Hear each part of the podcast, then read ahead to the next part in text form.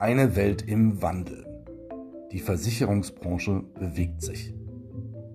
Es geht um Transformation, Innovation, Kollaboration. Wir fragen Menschen in der Versicherungsbranche, was sie in ihren Jobs tun, was sie bewegt und was sie bewirken. In diesem Podcast geht es um euch.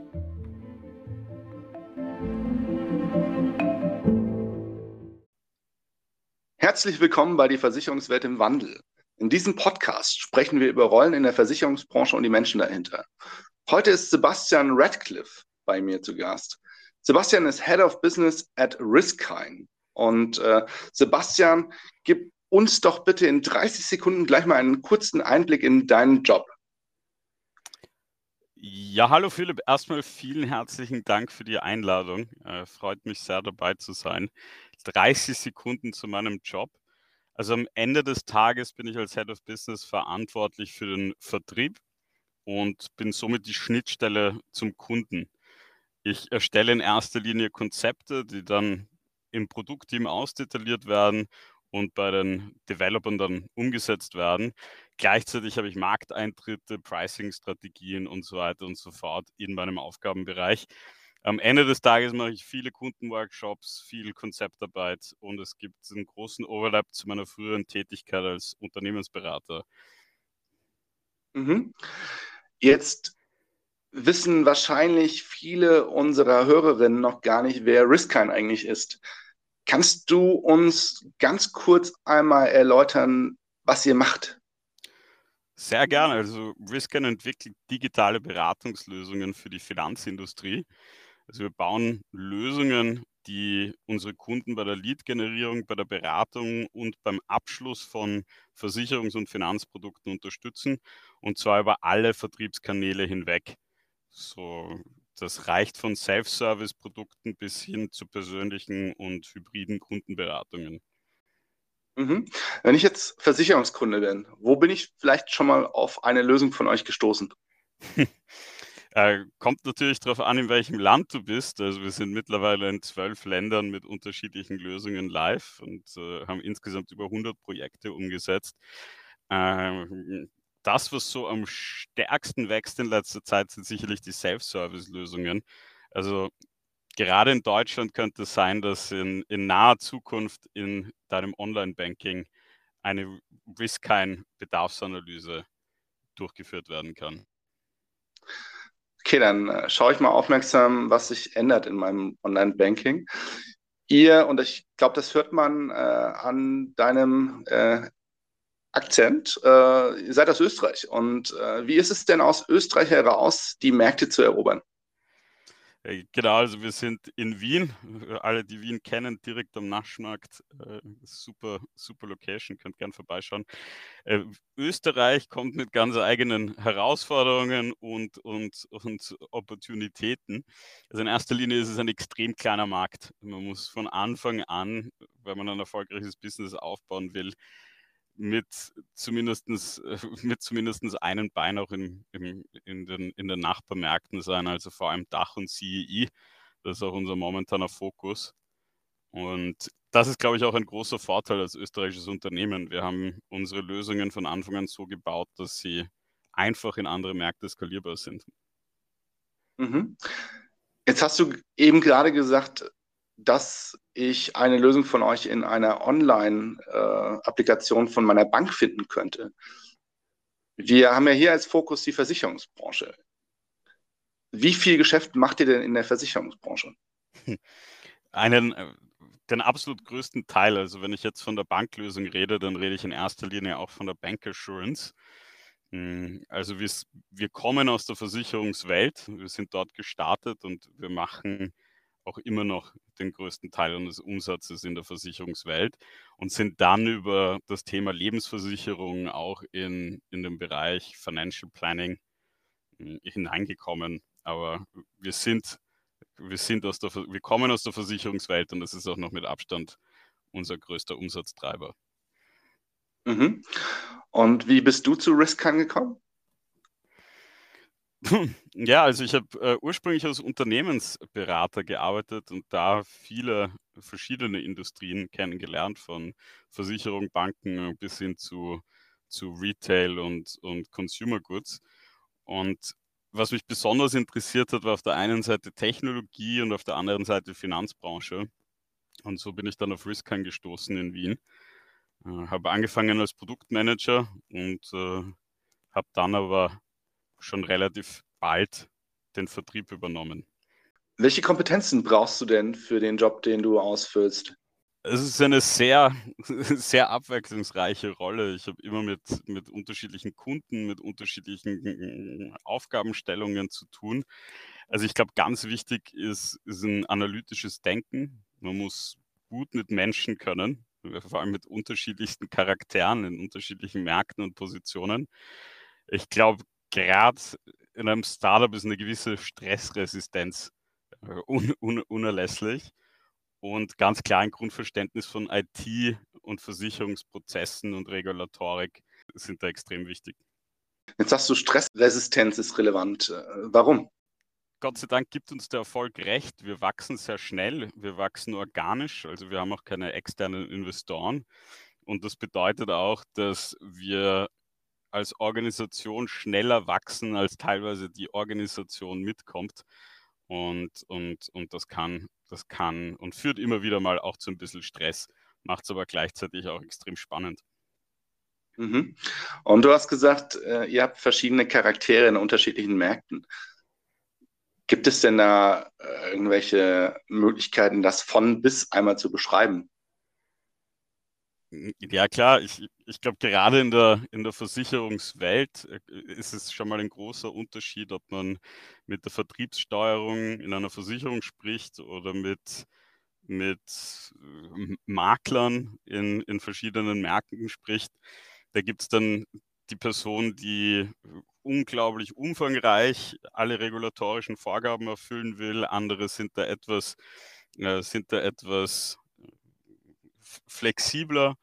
Ähm, und, und es gibt einfach, ich glaube, wie in jeder Industrie, einfach sehr, sehr viele unterschiedliche Typen, gerade in großen Vertriebsorganisationen, und die dann alle unter einen Hut zu bringen und, und diese Prozesse digital abzubilden, das ist sicher keine einfache Aufgabe. Mhm. Gibt es denn Ländermärkte, die besonders gut funktionieren, wo es schneller geht als in anderen Märkten? Das würde ich so gar nicht sagen. Es hat jeder Markt, und das ist, glaube ich, spannend, selbst wenn wir in der Europäischen Union grundsätzlich äh, sehr ähnliche regulatorische Vorgaben haben, werden die dann doch in der Praxis unterschiedlich umgesetzt, nicht nur pro Markt, sondern auch pro, pro, pro Kunde, also pro Versicherung. Und ich würde jetzt, ich würde nicht sagen, dass ein Markt leichter oder schwieriger ist wäre mir jetzt nicht aufgefallen. Mhm. Okay. Ich würde ganz gerne mal von dir verstehen, wie du deine Zeit verbringst. Und äh, ich gebe dir mal so eine 100% Zeittorte. Und vielleicht kannst du diese Zeittorte einmal verteilen auf eine Woche, einen Monat oder vielleicht sogar ein Jahr. Ich kann es probieren. Also mhm. ich, ich würde sagen, mehr als die Hälfte, sagen wir 55 Prozent, ist wirklich Konzeptarbeit mit dem Kunden einmal zu verstehen, was sind die Probleme, wo drückt der Schuh im, im digitalen Vertrieb, aber im persönlichen Gespräch und im, im Self-Service und dann gemeinsam Konzepte zu erarbeiten, basierend auf, unserer, auf unserem Produktportfolio, wie wir diese Challenges angehen können. Dann mhm. gibt es so 30 Prozent interne strategische Themen. Wie preisen wir unsere Lösungen? In welchen Markt gehen wir als nächsten? Wie gehen wir unsere Expansion an. Und dann gibt es ganz klar im Vertrieb auch nochmal, würde ich sagen, 15 Prozent Veranstaltungen, Konferenzen, Podcasts zum Beispiel. Mhm. Nicht schlecht. Welche Veranstaltungen nimmst du denn wahr? Äh, ich war natürlich auf der, auf der Ingenext, nicht auf der letzten, aber Riskan war trotzdem vertreten. Mhm. Und, äh, aber das Jahr davor und, und sonst auch einige große Messen wir können nicht auf allen gleichzeitig sein und wir schauen, dass die Märkte, in denen wir aktiv sind, dass wir die auch regelmäßig besuchen. Also das reicht dann von Messen in, in Deutschland, wie in der Insurnext oder der DKM, bis hin zu Konferenzen in der CEI-Region. Mhm. Nehmen wir mal die Intronext raus. Was ist dein Ziel, wenn du auf die Intronext gehst und wie läufst du über so eine Intronext oder wie ja, planst du deinen Aufenthalt? Hm. Also wir, wir haben sehr rasch gelernt, dass äh, Vorbereitung auf diese Konferenzen absolut key ist. Das heißt, äh, Gespräche schon vor der Konferenz ausmachen, Termine ausmachen, damit man sich auf der, auf der Messe treffen kann. Das hat auch sehr gut funktioniert, weil ein ganz, ganz wichtiger Treiber, nicht nur für uns als Startup, sondern prinzipiell ist natürlich Leads generieren auf, auf der Messe. Äh, gleichzeitig ist es aber auch so, dass, dass solche Messen einfach ein extrem wertvoller Ort sind, um Ideen auszutauschen, über den Markt zu lernen, neue Entwicklungen zu lernen und auch sich anzuschauen, was andere Startups machen. Das macht die Insunex zum Beispiel besonders spannend. Wie viele Leads brauchst du, um erfolgreich zu sein? Da ist tatsächlich Qualität über Quantität. Wenn ich äh, einen Deal mache aus einer Konferenz, dann war die auf jeden Fall erfolgreich, unabhängig davon, wie viel Leads ich mitgenommen habe. Und jetzt will ich aber trotzdem auch nochmal in das Konzeptionelle einsteigen mit dir. 55 Prozent hast du gesagt, der Zeit verwendest du auf konzeptionelle Themen. Wie kann ich mir das genau vorstellen? Wie läuft das ab? Es läuft nie genau gleich ab, aber ich versuche ich versuch dir eine ungefähre Idee äh, zu geben. Also mhm ein klassischer Vertriebszyklus mit, sagen wir mal, einer Versicherung ist so, dass wir uns zum Beispiel auf einer Konferenz kennenlernen oder über Mundpropaganda empfohlen werden. Die Leute finden unser Produktportfolio spannend und, und haben, haben ein Problem. Das Problem kann davon, das, das kann extrem unterschiedlich sein. Das kann sein, sie haben extrem junge Berater, die, denen es schwerfällt, ganzheitlich, ganzheitlich zu beraten und brauchen da eine Unterstützung, um quasi junge Berater an der Hand zu nehmen. Das kann aber auch ganz andere Sachen sein wie ähm, Self-Service, kontinuierliche Beratung, Kundenportal und so weiter und so fort. Was die meisten Versicherer noch nicht haben, ist eine klare Vision, wie sie das umsetzen sollen, wie sie dieses Problem lösen sollen. Das heißt, wir verbringen meistens den ersten Teil dieser Konzeptphase damit, einmal zu verstehen, wie der Status quo überhaupt ist. Welche Software, welche Module werden momentan verwendet, welche Problemstellung gibt es und wie kann das Portfolio von Riskern, wir mittlerweile über 40 API-gestützte Module, die beim digitalen Vertrieb unterstützen können, wie können wir das am besten einsetzen und am effektivsten einsetzen, um diese Problemstellung zu lösen.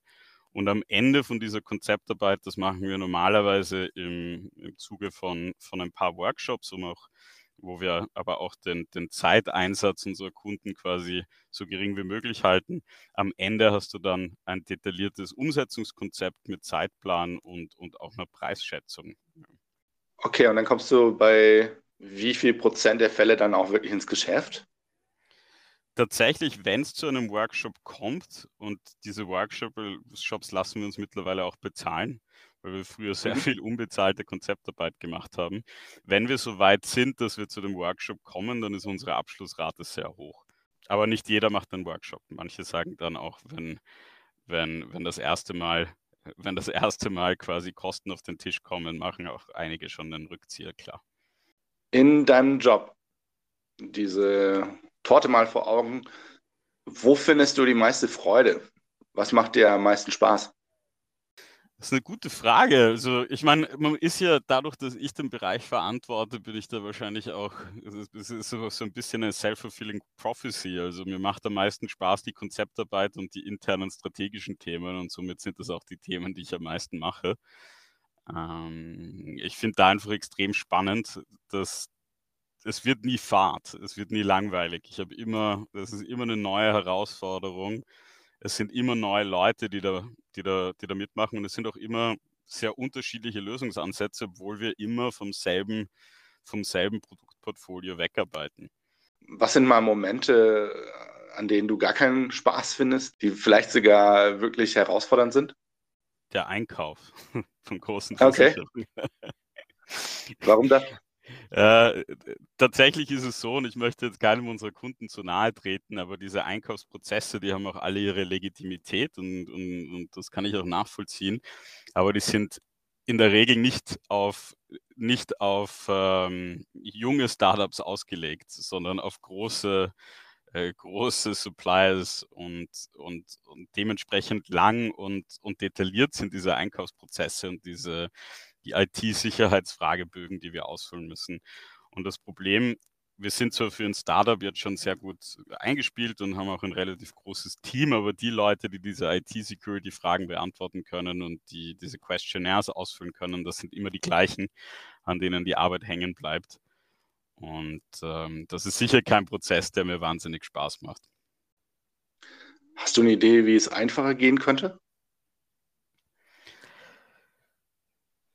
Ich glaube, ich glaube, dass man diese Prozesse, gerade wenn es darum geht, Piloten umzusetzen, und das ist etwas, was Versicherer gerne machen, also macht doch Sinn, dass man, bevor man in ein großes IT-Projekt einsteigt, zuerst mal einen Pilot haben möchte, um zu sehen, ob das überhaupt funktioniert. Und ich, ohne jetzt ein, ein, ein Rechtsexperte zu sein, äh, glaube ich, dass man, dass man da die Komplexität deutlich reduzieren könnte, wenn es tatsächlich um einen Piloten geht und einige der Detailfragen vielleicht dann auf die, die die spätere äh, volle Implementierung äh, ummünzen könnte. Mhm. Jetzt nutzt ihr ja auch die Plattform des Intralab Germany. Wie nimmst du das Intralab wahr? Muss ich natürlich vorsichtig sein, was ich sage. Nein, aber äh, Spaß beiseite. Ich nehme es tatsächlich sehr positiv wahr. Und das sage ich jetzt nicht nur, weil ich mit dir im Podcast bin. Äh, wir sind ja als Riskine nicht nur beim, beim InsurLab dabei, sondern haben, äh, haben einige vergleichbare Programme in unterschiedlichen Ländern auch schon durchlaufen. Und da ist es dann oft so, dass Events in Pitch-Marathons ausarten und, und, und sehr viel Wert gelegt wird auf auf, oder manchmal habe ich das Gefühl, dass die wichtigsten KPIs sind, wie viele Kontakte wird beim Innovation Department hergestellt. Beim InsurLab habe ich das Gefühl, dass man auch als Startup mit den Versicherern auf Augenhöhe äh, Konzepte erarbeiten kann und auf den Events auch sehr interessante Themen vorantreiben kann. Ich bin zum Beispiel in, in den Topic Groups äh, sehr, selbst sehr aktiv und das ist auf jeden Fall immer spannend. Da kann man echt was lernen. Mhm. Was nimmst du aus den Topic Groups mit? Aus den Topic Groups nehme ich in erster Linie mit, wie verschiedene Versicherungen mit unterschiedlichen Problemstellungen äh, umgehen. Also mhm. gerade im, im, in der letzten Topic Group haben wir sehr intensiv über die kontinuierliche Beratung des Kunden gesprochen. Also eins unserer Kernprodukte ist die Bedarfsanalyse, wo ich feststelle, was, ist, was sind die individuellen Risiken eines Kunden und welche Produkte braucht der Kunde, um diese Risiken abzudecken. Aber das ist ja nur der erste Schritt. Wie stelle ich sicher, dass ein Kunde immer wieder kontinuierlich über den gesamten Lifecycle hinweg äh, beraten wird. Und das ist extrem spannend für mich natürlich zu sehen, wie, wie Versicherungen damit umgehen und was, was Versicherer dafür Antworten haben. Mhm. Und wenn du auf die Versicherungswelt in Deutschland schaust, wie weit ist der Weg in der Transformation noch? Was denkst du, wie weit sind die Versicherungen in Deutschland? Vielleicht auch im Vergleich zu anderen Ländermärkten. Uff, das ist eine, ist eine, ist eine, ist eine spannende Frage. Das, das und eine, eine ziemlich, ziemlich weit gefasste, weil es kommt ein bisschen auf den Aspekt drauf an es gibt gerade, es gibt einzelne Aspekte, wo, wo zum Beispiel CEE-Länder viel weiter sind als die Dachregion, weil die gewisse äh, Entwicklungsstadien einfach übersprungen haben. Und dann gibt es andere Bereiche, wo, wo die Dachregion deutlich weiter ist, weil es äh, schon viel, viel ältere äh, Märkte sind. Also das lässt sich so pauschal gar nicht sagen. Ich glaube, mhm eine, eine Entwicklung, die ich definitiv in Deutschland beobachtet habe in den, in den sechs, sieben Jahren, die Riskan jetzt am Markt ist, ist, es ist endlich dieser Gedanke, dass man alles selber baut, der ist endlich Geschichte und das jetzt auch schon länger und das ist gut für unser Geschäft. Mhm. Und ihr seid ja eine Tech-Company. Von welchen Technologien erwartest du denn besondere Entwicklungen für deinen eigenen Job? äh, puh, für meinen eigenen Job. Ich glaube ja. tatsächlich, dass mein eigener Job, Gott sei Dank, Klopf auf Holz, so schnell nicht ersetzt wird. Wobei ich dazu sagen muss, dass ich zum Beispiel auch ChatGTP jetzt schon öfter verwende, um E-Mails zu schreiben oder, oder mhm. sogar Vorträge vorzubereiten. Ja, das ist sicher ein, ein, ein, spannendes Thema. Und abgesehen von meinem Job sind diese, diese äh, generativen KI-Modelle extrem spannend, wenn es darum geht, Versicherungsverträge zu verstehen, als nur ein Beispiel. Der klassische Policen-Check, äh, da haben wir unlängst einen ersten Prototypen entwickelt. Das ist ein Wahnsinn, was diese Modelle bereits können. Ich gebe dir nochmal fünf Stichwörter und du suchst dir ein Stichwort raus und sagst, dazu möchtest du auf jeden Fall noch was sagen. Collaboration, Transformation, Digitalisierung, Agilität und Innovation. Welches ist dein Stichwort, welches in dir etwas auslöst, wo du auf jeden Fall noch was zu kommentieren möchtest? Ich glaube, dass es da einen ziemlichen Overlap gibt zwischen einigen von diesen Begriffen. Ähm, aber lass uns mal bei Transformation bleiben und, und zwar der Transformation des, des digitalen Versicherungsvertriebs. Und ich glaube, da gibt es da gibt's oft, ein, oft ein Missverständnis im Markt, weil also wir zumindest als Riskern sehen das nicht so, dass, dass, dass digitale Transformation bedeutet, dass man den Berater ersetzt. Wir sehen das ganz anders. Wir sehen die Zukunft im, im hybriden Ansatz. Hm, wir glauben mhm. oder wir sehen ja am Markt, dass es gibt einen Mangel an guten Beratern. Die Kunden werden deshalb nicht weniger. Und der Berater, dem muss die Möglichkeit gegeben werden, mit diesem wachsenden Kundenstamm oder gleichbleibenden Kundenstamm bei reduzierter Anzahl an Berater immer noch mithalten zu können. Und das ist diese kontinuierliche hybride Beratung, die ich anfangs angesprochen habe. Also wie schaffe ich es nach dem Erstgespräch, das ich vielleicht persönlich durchführe, Jahr für Jahr und Event für Event, äh, diesen, dieses Bedarfsprofil des Kunden weiter zu pflegen. Und, und das finde ich ist so die, so die spannende Frage und das ist das, mit dem wir uns jetzt momentan sehr intensiv beschäftigen und das, was quasi als Geschäftsfeld bei uns auch am stärksten wächst. Wenn ich jetzt sage, Mensch, äh, ich möchte genau das tun, was der Sebastian macht, was sollte ich auf jeden Fall mitbringen? Das ist eine gute, gute Frage. Also was wir, was wir auch so in den Recruiting-Gesprächen, worauf wir extrem viel Wert legen, ist ein demonstriertes Interesse an, an dem Feld. Also gerade, wir haben über, über, über Stress und schnelles Wachstum und, und, und schnelllebige äh, Workshops und so weiter geredet. Hm, ich glaube, das ist ganz wichtig, dass ich ein, ein Grundinteresse für äh, die Versicherungs- und Finanzbranche, aber auch für Technologien mitbringe. Äh, und den Rest, den Rest, den Rest kann man lernen. Wir hätten ja am, am liebsten hätten wir ja Ex-Strategieberater, die sich perfekt in der Versicherung auskennen und selbst programmieren können, aber das gibt es so am Jobmarkt nicht. also smarte Leute, die ein wirklich tiefes Interesse an den, an, an, an, an den Prozessen, an den Vertriebsprozessen in der Versicherungswelt haben. Das sind so Kernpunkte. Aber ich entnehme deine Ausführung, dass ihr aktuell auch immer noch Leute sucht. Und wenn jemand von den Zuhörerinnen und Zuhörern sich bei euch bewerben möchte und erstmal noch ein paar Infos braucht, wie kann man denn mit dir Kontakt aufnehmen? Also sehr gerne kannst du äh, im Nachgang mein, mein LinkedIn teilen, meine Telefonnummer teilen, meine E-Mail-Adresse teilen, weil wir suchen sehr intensiv nach, nach, nach Verstärkung im, im Tech-Bereich, aber auch im Vertrieb, im Produktbereich, also durch die Bank und ich weiß nicht, wie das technisch funktioniert, aber ich bin sicher, da finden wir einen Weg, wie man danach meine Kontaktdaten auch teilen kann mit den Zuhörern. Perfekt, das mache ich doch gerne in den Show Notes. Lieber Sebastian, vielen Dank für das interessante Gespräch und äh, an alle Zuhörerinnen und Zuhörer bis zum nächsten Mal bei die Versicherungswelt im Wandel. Vielen Dank.